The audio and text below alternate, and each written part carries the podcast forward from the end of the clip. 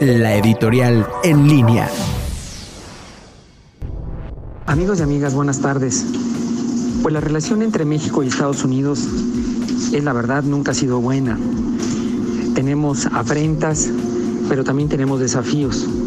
Lo que llamó enormemente la atención es que la visita del presidente López Obrador al presidente Trump muestra una manera diferente de relacionarse. Si bien tienen mentalidades uno de izquierda y el otro de derecha, coinciden en un esquema populista de dirigirse a su pueblo, de prometer y de gobernar.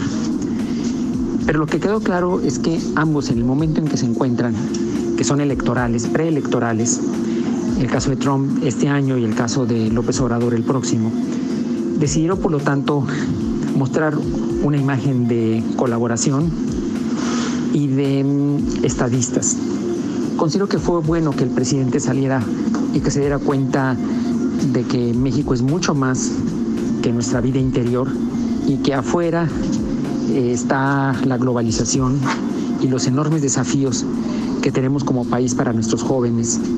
Y que mm, cuando visite en este caso al imperio, a los Estados Unidos, se dé cuenta que la generación de riqueza no es mala, sino que para poder dar apoyos, dar subsidios a los más pobres, se necesita que el Estado mexicano tenga impuestos, tenga ingresos.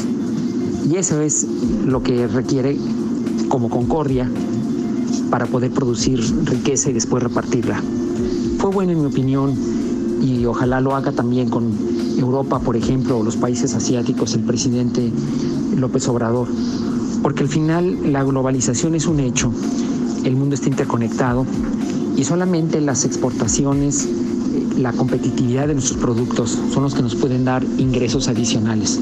Bien por el presidente que por fin se puso tapabocas, que por fin salió al extranjero y que por fin leyó y no improvisó un mensaje.